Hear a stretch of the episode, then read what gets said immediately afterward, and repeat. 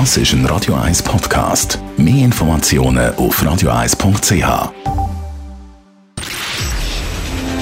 Shortlist. Namen, wo Schlagzeilen machen.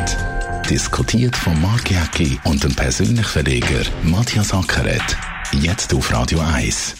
Präsentiert von der IH Keller AG. Ihre Skoda-Partner. Jetzt mit dem neuen Skoda Karoq ihkellerag.ch. Willkommen zu der Sendung heute mit diesen Namen.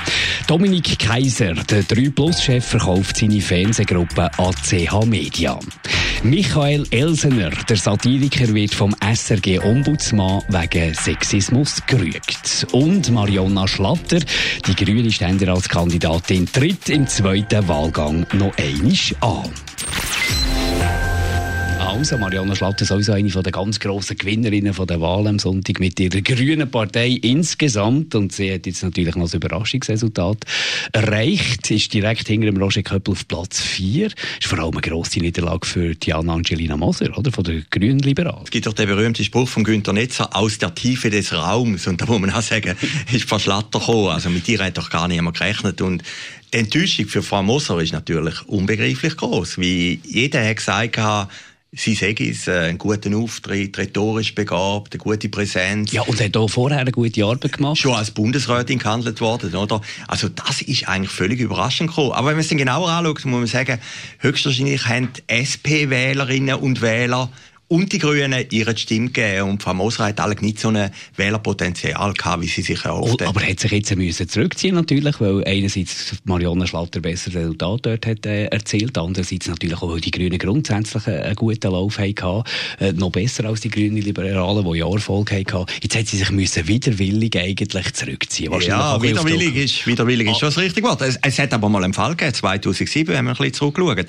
Äh, Chantal Galladay, im Ständeratswahlkampf, hat mehr im ersten Wahlgang wie der Frene Diener. Und hat nachher aufgrund von ihrem Resultat, hat sie gesagt, ich bin eigentlich zwar Siegerin, aber ich gebe der Frau Diener mehr Chancen, hat sich dann zurückgenommen genau. für den zweiten Wahlgang. jetzt da nicht das Gleiche müssen machen wenn man ja schaut, wer greift man an. Man greift den Rudi Noser an, oder? Von der FDP. Und der hätte doch äh, Diana Angelina Moser wahrscheinlich bessere Chance, dem noch ein paar Wählerstimmen wegzunehmen als Marionna Schlatter? Nein, das glaube ich nicht. Also ich glaube, das war auch der Urfehler von der Frau Galladay 2007. Oder? Wenn man so deutlich führt im ersten Wahlgang, verzichtet man eigentlich nicht. Aber sie hat es dort gemacht.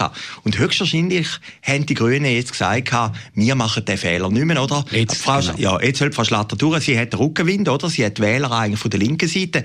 Die hat Angela Moser vielleicht nicht gehabt, weil die Grünen Liberalen und die SP sind natürlich in einer Konkurrenz. Also die Chance, dass Verschlatter gewählt würde im zweiten Wahlgang, ist höchstwahrscheinlich sogar größer als die von der Frau Moser. Und, und wie gesagt, es überraschend ist ja, dass sie im ersten Wahlgang eigentlich so ein gutes Resultat haben. Aber ja, warum ist es zu so einem guten Resultat gekommen? Das kann ja nicht nur die grüne Welle auch nur für sich sein, was sie so hoch aufgespielt hat, weil das, das muss auch irgendwie an ihr liegen. Ständeratswahlen sind, sind Personenwahlen. Ja, es liegt sicher an. Die grüne Welle ist sicher ein Grund. Aber eben, es ist ja nicht speziell aufgefallen durch wahnsinnig brillante Rhetorik oder süffige Politprovokation überhaupt nicht. Im Gegenteil, es ist gar nicht aufgefallen. Aber vielleicht ist das Erfolgsprinzip gewesen. Nein, aber sie hat natürlich die SP-Wählerinnen und Wähler gehabt, oder? Das hat man unterschätzt.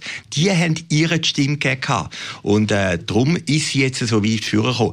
Aber wie gesagt, im Nachhinein ist man immer gescheiter, oder? Also wenn man mich jetzt gefragt hätte, voran Moser oder sie verschlattert, dann hätte ich natürlich gesagt, ganz klar, Frau Moser. 100 Prozent. Das Gefühl gehabt, Frau Moser wird sogar noch äh, gefährlich äh, für, für, für den Rudi Noser, und zwar im ersten Wahlgang. Da haben doch alle geglaubt. Und alle, die jetzt sagen, sie hätte das Gegenteil behauptet, die lügen, oder?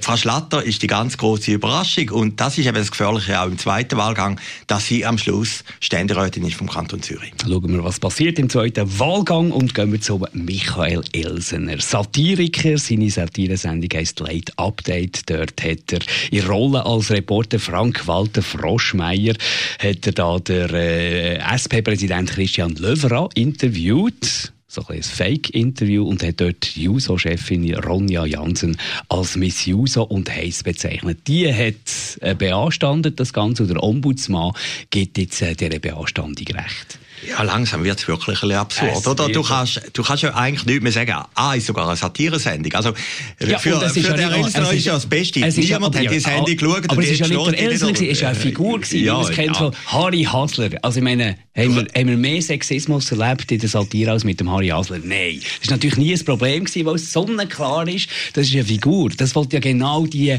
den Sexismus auf die Chippen nehmen. Und so ist es doch auch mit dieser Figur von dem Frank-Walter Froschmeier. Das ja. ist ja eine Figur. Ja, und ist ja eigentlich sogar noch positiv gewesen. Er hat gesagt, sie ist eine schöne Frau. Aber das darf man heute einfach heiß, heiß ja. ist natürlich der ja. Stein des Also es hat ja in St. Gallen auch so einen Fall gegeben. Da gibt es irgendeine so eine Säule rein bei der Olma, oder? Dann nachher gibt es so einen Speaker, der sicher manchmal ein bisschen unter der Gürtellinie ist.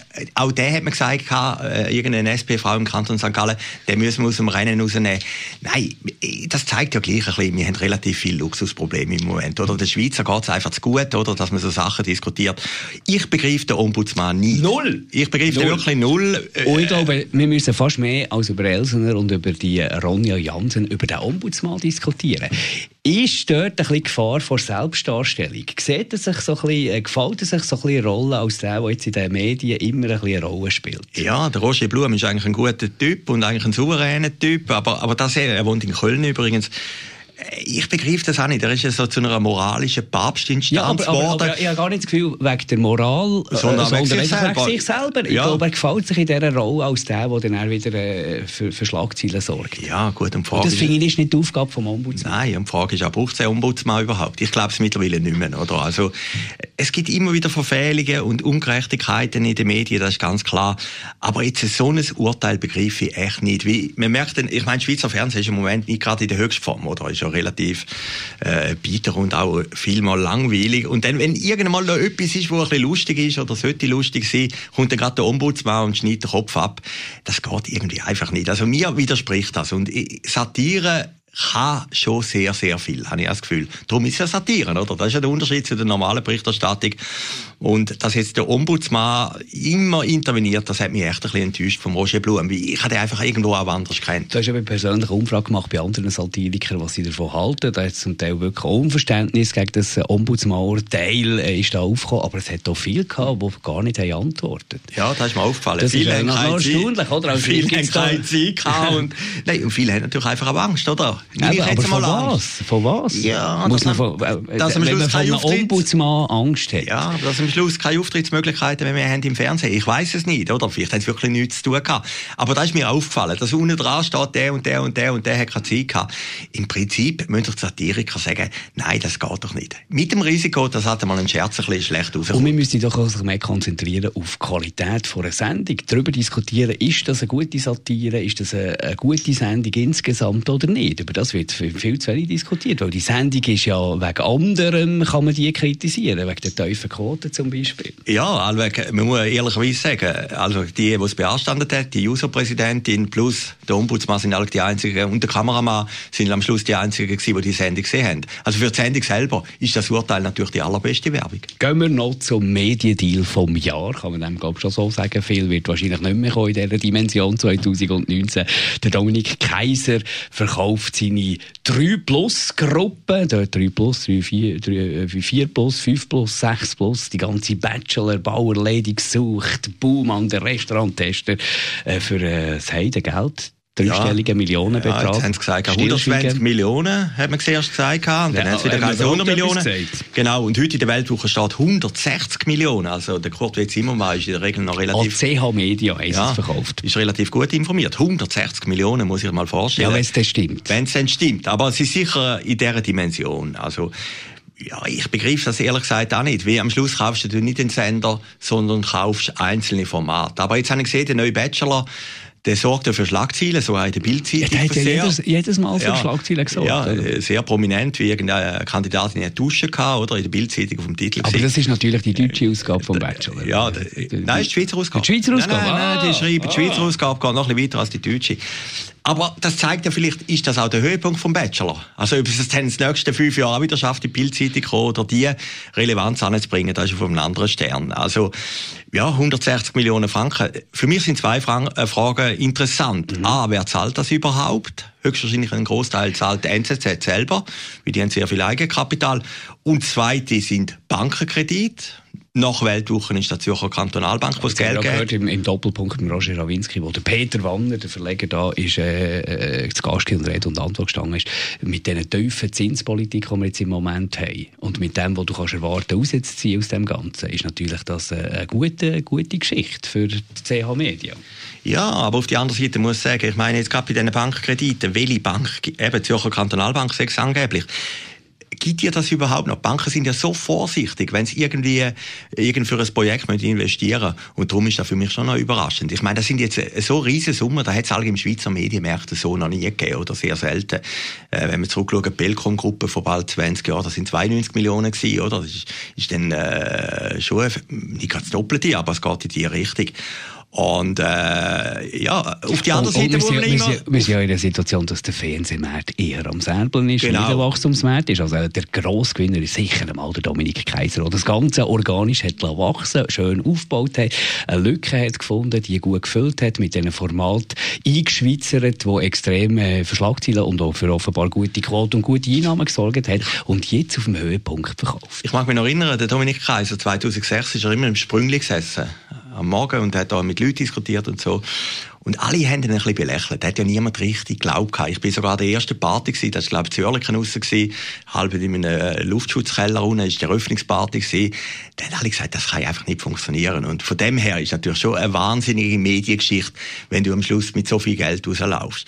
Und das Zweite ist natürlich, alle lächeln jetzt, kritisieren es man kann jetzt auch noch davon ausgehen, dass natürlich die andere Seite auch sich etwas überlegt ja, hat. Das hoffe ich, das ja, ich auch sagen. Aber ja, wenn du so die Interviews liest und, und ein bisschen die Interviews zulässt, jetzt eben der Doppelpunkt, habe ich jetzt nicht den Eindruck gehabt, da ist eine wahnsinnig ausgeklügelte Strategie schon dahinter und man weiss ganz genau, was man jetzt macht. Ja, der Dominik Kaiser hat es ja mehreren angeboten, oder? Es ist niemand richtig Ringe wählen, Tamedia ja, wählen, oder? Das ist noch ein bisschen früh, für, für genau zu wissen, was man mit dem will. Aber für ja. den Frankenbetrag, wenn der wirklich stimmt, dann müssen Aber wir ein Argument habe ich dann gleich noch überzeugend gefunden von Peter Wanner, der gesagt hat, wir sind dann plötzlich Nummer zwei im Schweizer Fernsehmarkt, also direkt nach dem SRF 1. Und das zweite ist natürlich dann mit Abstand der grösste Privatsender, oder? Also Geschichte von Peter Wanner, wo in Baden aufgebrochen ist und heute der grosse Medienmogul ist, im Mittelland auf der einen Seite und auf der anderen Seite der grösste Fernsehplayer. Das ist schon noch beeindruckend. Das war die Shortlist von heute. Wir hören uns nächsten Donnerstag wieder. Danke fürs Zuhören. Shortlist mit dem Mark Jäcki und dem Matthias Ackeret zum Nachlesen und Abonnieren als Podcast auf radioeis.ch.